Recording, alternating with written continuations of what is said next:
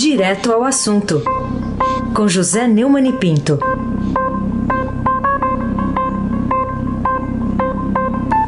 Neumani, bom dia. Bom dia, Raíssen Abac, Carolina Ercolim, Almirante Nelson, Oi. e seu é, pedalinho. Afrânio Vanderlei, Clã Bonfim, Manuel Alice Isadora, melhor ouvinte. Bárbara Guerra, melhor ouvinte da Eldorado, 107.3. Raíssen Abac, o craque.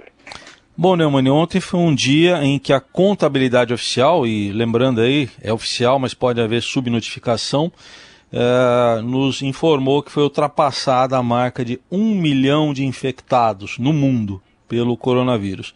E justamente ontem o presidente escolheu o dia para anunciar que tem um decreto pronto para abrir o comércio no país. E aí, o que, que você achou? É, a pandemia do, do coronavírus chegou ontem à marca de um milhão de pessoas infectadas, como você disse, com uma expectativa de haver bastante notificação, porque o índice de assintomáticos é maior do que 75%, né? Três terços. É, desculpe, dois terços. É, e já tirou a vida de mais de 51 mil pessoas. né? O surto começou em Hubei, na China, foi declarado pandemia pela Organização Mundial da Saúde, atrasado por causa da escravidão da OMS à China. É, se disseminou por 181 países e regiões, os mais impactados, Estados Unidos, Itália, Espanha, China e Alemanha adotaram mudanças drásticas. Bolsonaro tem tentado evitar as mudanças drásticas que foram adotadas pelos governadores e agora acaba de afirmar que tem um decreto pronto determinando a abertura de comércio e atividades que foram consideradas não essenciais pelos governadores e prefeitos.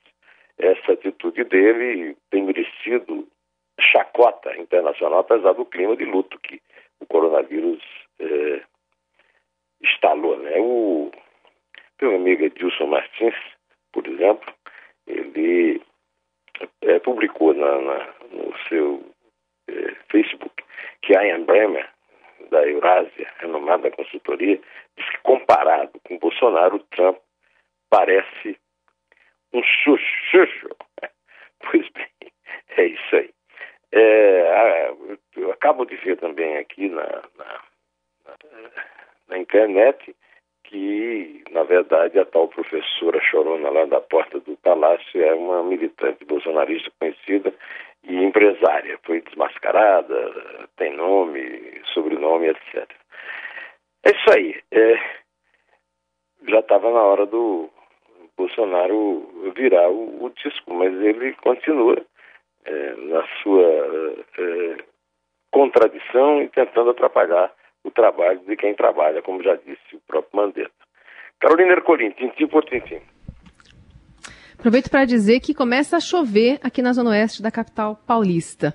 E pergunto para você, Neumann, é, sobre o chefe da Casa Civil, General Braga Neto, que mandou um repórter estudar a Constituição durante a entrevista coletiva para responder a uma questão sobre lerdeza do governo Bolsonaro na previsão de chegada aos pobres que receberão essa ajuda de 600 reais por mês. O que, que você achou desse posicionamento?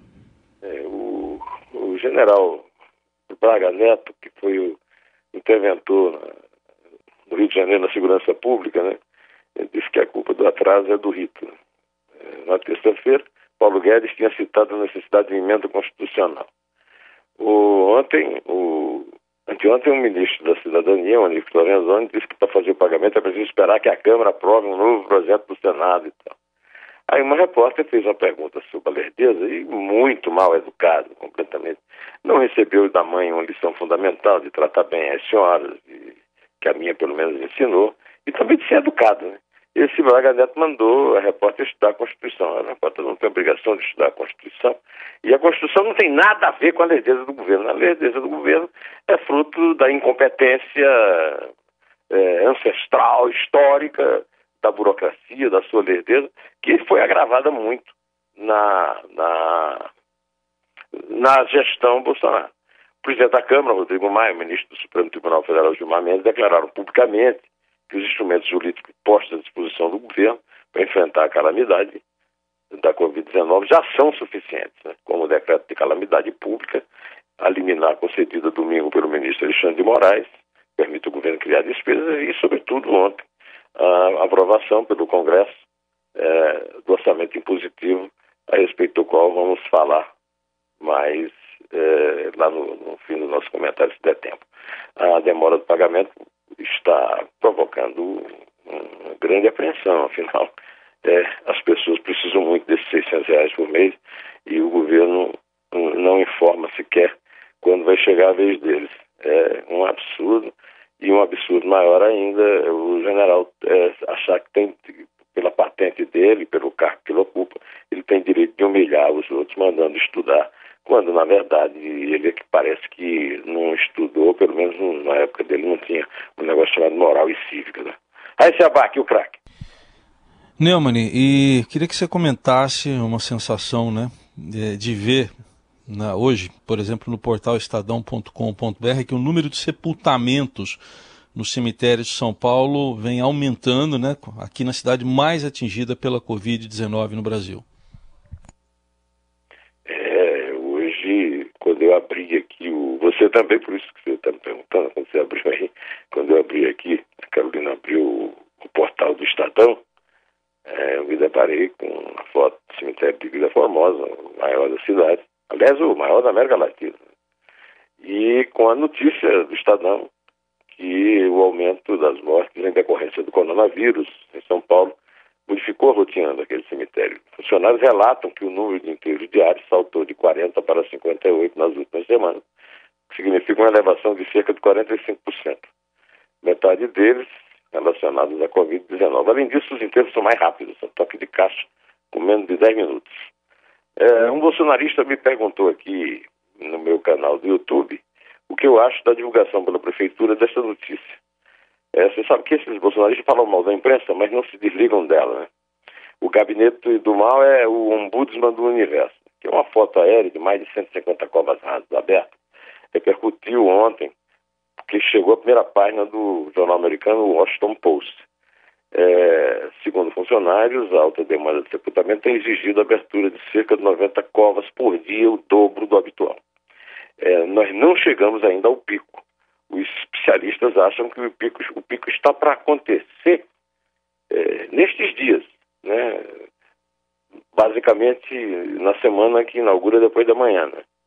É, por isso mesmo a, a, o isolamento decretado pelo prefeito Bruno Covas e pelo governador João Dória, tem ou não é, compartilhado um, uma mensagem do Lula, é, é que estão ainda é, funcionando para evitar uma explosão de casos que o, o Xoxo americano já anunciou que se não tivesse adotado o fechamento lá nos Estados Unidos, teria chegado a 2 milhões e chegaria a 2 milhões e 200 mil mortes só lá. Né? É, essa realidade é, pode piorar muito. É, por enquanto, você está vendo muito enterro. Caso a, o decreto o, com o qual o Bolsonaro nos ameaça seja mesmo assinado, e caso passe pelo Supremo Tribunal Federal, o que não tem essa tentativa dele de é, interferir na ação e, e nas soluções né, dadas pelos governadores e prefeitos, aí podemos ver cenas, como o próprio Mandetta já falou, é, como de Bérgamo, de caminhões do Exército transportando corpos para serem cremados por falta de lugar para enterrar.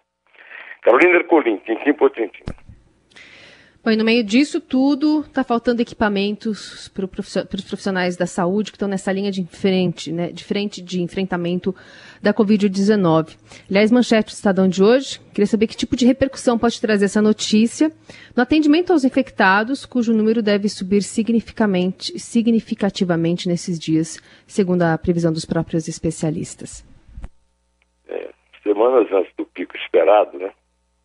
O Ministério da Saúde já está sem estoque de equipamentos de proteção individual, como máscara e luvas para distribuir os profissionais de saúde. Ontem o Madeira explicou na entrevista coletiva que a China fechou, né? Quando foi denunciado o coronavírus de forma atrasada, de forma incompleta pela ditadura chinesa, ela fechou o país até reabrir e voltar a produzir. Agora, os Estados Unidos têm uma, são uma potência econômica que estão muito mais prevenidos do que nós, porque tem um xoxo e nós temos aqui um, um não sei nem o que de, de, definir atrapalhando o trabalho, não temos condição de furar aquele bloqueio de cargueiros americanos que desembarcaram na China para trazer esses equipamentos, porque por uma coincidência fatídica a China é, é, é, a, é a grande produtora do mundo desse tipo de coisa. O Ministério da Saúde está anunciando, está é, propagando aí a necessidade de cada pessoa fazer a sua, a sua, é, a sua máscara cirúrgica para usar na rua e vamos ter que nos virar assim, embora está prevendo até mandar aviões da FAB à China. Aí vai precisar da autorização do, do Bolsonaro. Será que ele vai autorizar? Aí Sabac, o craque. Vamos aguardar, né? O, o Neumann, é, a gente constata aqui, né, que o país não tem equipamentos para profissionais, é, como noticia aqui o Estadão hoje na primeira página. É, isso aí para atendimento aos infectados lá na linha de frente, isso pode fazer até aumentar esse número de infectados nos próximos dias aí, é, de acordo aí com os especialistas, né? Como é que a gente pode analisar esse quadro terrível, hein, Neumann? Bom, essa pergunta eu já respondi, a Carolina fez por você. Então eu vou é, responder a, a, outra, que seria a anterior, que era dela, dizendo que após dias contrariando publicamente orientações do ministro da Saúde, Luiz Henrique Mandetta, a respeito da pandemia do novo coronavírus, o presidente Jair Bolsonaro expôs ontem o seu incômodo com o auxiliar dele. O Bolsonaro disse que falta humildade a Mandetta e, embora tenha dito que não pretenda dispensá-lo, que seria o fim da picada, é, no meio da guerra, ressaltou que ninguém é admissível. O Mandetta já sabe que a gente está se picando há muito tempo, eu não pretendo demitir o ministro no meio da guerra. Criticado, o Mandetta disse que só trabalha. Lavoro, lavoro. Eu gostaria de saber em que Constituição, em que artigo da Constituição o Bolsonaro encontrou essa autorização para ser agora o juiz supremo a respeito da humildade ou de falta de humildade das pessoas. Eu, não me consta que haja. Carolina Ercolim, tintim por tintim. Então vou para a última pergunta. Aliás, o que, ao que parece, o Congresso Nacional não precisou de muito rito para aprovar esse orçamento impositivo, foco da briga entre executivo e legislativo antes da crise do coronavírus. Por quê? É, o, o Congresso é, aprovou com rapidez, né, atendendo alguns pedidos do Paulo Guedes, que então não tem muita queixa para fazer a respeito da necessidade de fazer uma reforma constitucional para poder abrigar os gastos especiais, como os 60 reais para as pessoas. Agora, aprovou com a maior rapidez o tal do orçamento impositivo, é, e nesse orçamento não foi previsto o que a, a população queria, pedia, povo, como diz o Bolsonaro, é, porque o, o advogado-geral da União esteve, André Mendonça, entre aqueles que é, barraram a nossa pretensão né, a questão que eu, que eu verbalizei aqui, de usar é, fundo partidário, fundo eleitoral, é, 20 bilhões de reais em emendas parlamentares e, sobretudo, cortar salários pelo meio dos funcionários e políticos beneficiados por altíssimos salários e acabar com todos os privilégios da casta burocrática. Não, isso aí sumiu na poeira e os pobres vão ter que se contentar com o dinheirinho que o, o, o Congresso vai autorizando em conta-gotas.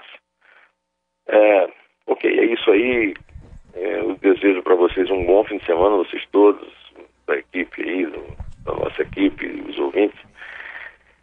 E vamos para essa sexta sem breja, né? Pelo menos a gente vai ficar com a, a mente mais anuviada para receber essas notícias duras que temos recebido.